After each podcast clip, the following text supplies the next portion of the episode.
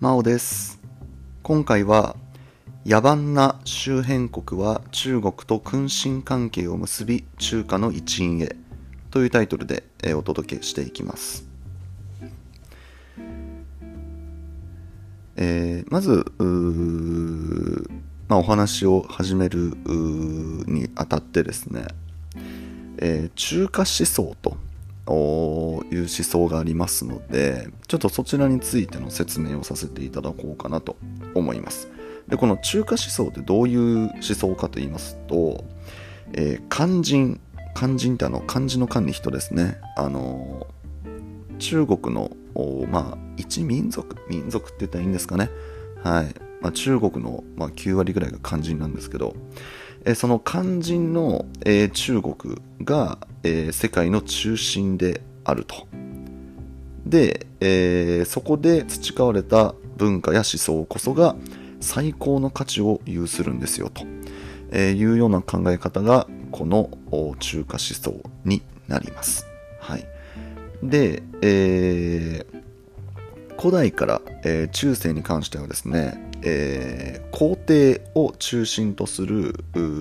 中華王朝があ最上の国家体制ですよと、えーいうように、えー考えるものでしてでその中華王朝が最上の国家体制っていうのはどういうことかっていうと、まあ、要はその世界中ですね。ヨーロッパだったりアフリカだったりアメリカだったりもうとにかくもう全世界中の王朝の中で、えー中華王朝が最上の国家体制なんですよ。っていう考え方ですね。はい。で、えーあとはあそれに同化しない、えー四方の異民族がいますね、まあ、その中国の、まあ、周りの4つのエリアというか、えー方角にいる異民族はですね、えーもう獣に等しいというような考え方として、えー、C と呼ばれていたんですね。で、この C っていうのが何かっていうと、まあ、その4つの野蛮なあまあ、その人たちというか、まあ、そういうようなこう位置づけがその中国目線でですねありまして、えー北は北敵と呼ばれたそうですね。で南は南蛮。で東はあ東夷ですね。で西は西獣というふうに呼ばれていましてまあ簡単に言うとその中国がもう本当にその最上ですよと。一番その文化としても進んでいますし偉いですと。で、えーまあ、その周りの4つの方角、まあ、4つの方角だけじゃないですけど、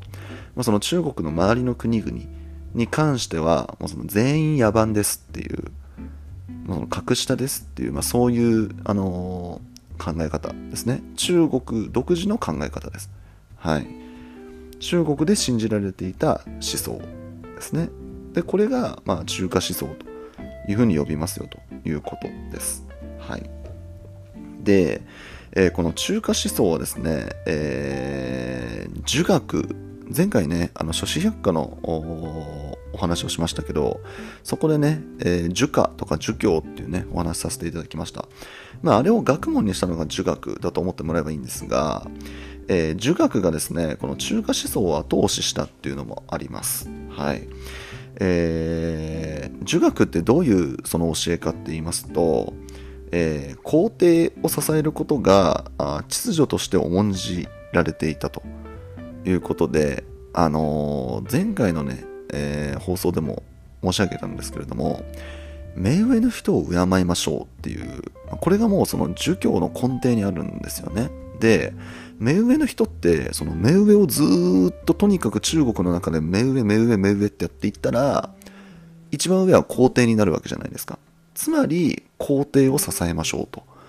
いうようなそのお話につながってくるわけなんですよね。儒家儒教儒学って。はい。で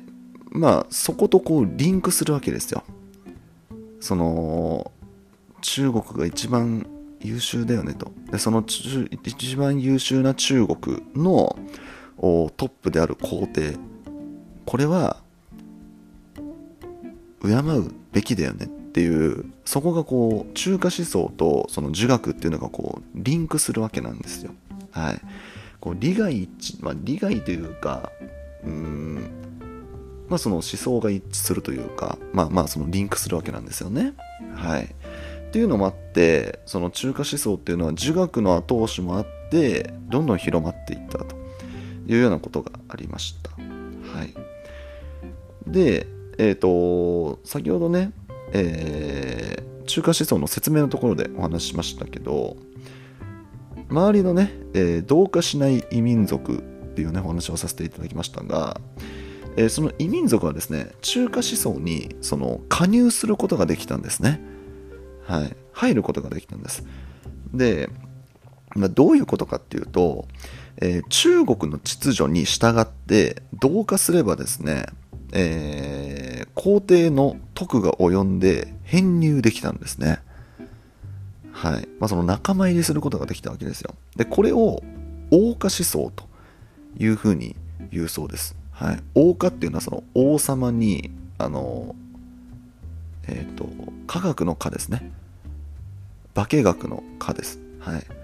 王家思想というふうに呼ぶそうです。で、この王家思想をなすために編み出された解決策っていうのが作法と。あの作法体制ですね。はい。なんですよということです。はい。あのー、この大化思想作法体制って、まあ、要はどういうことかって言いますと、え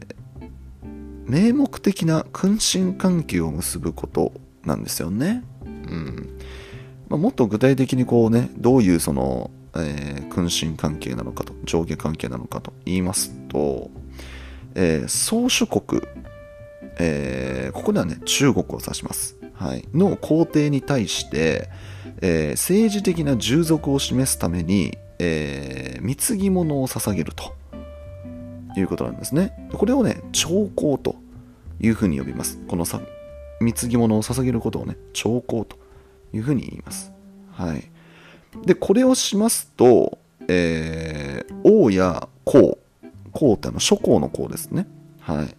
そのようなその称号を授かることができて実質的な自立が認められるんですね、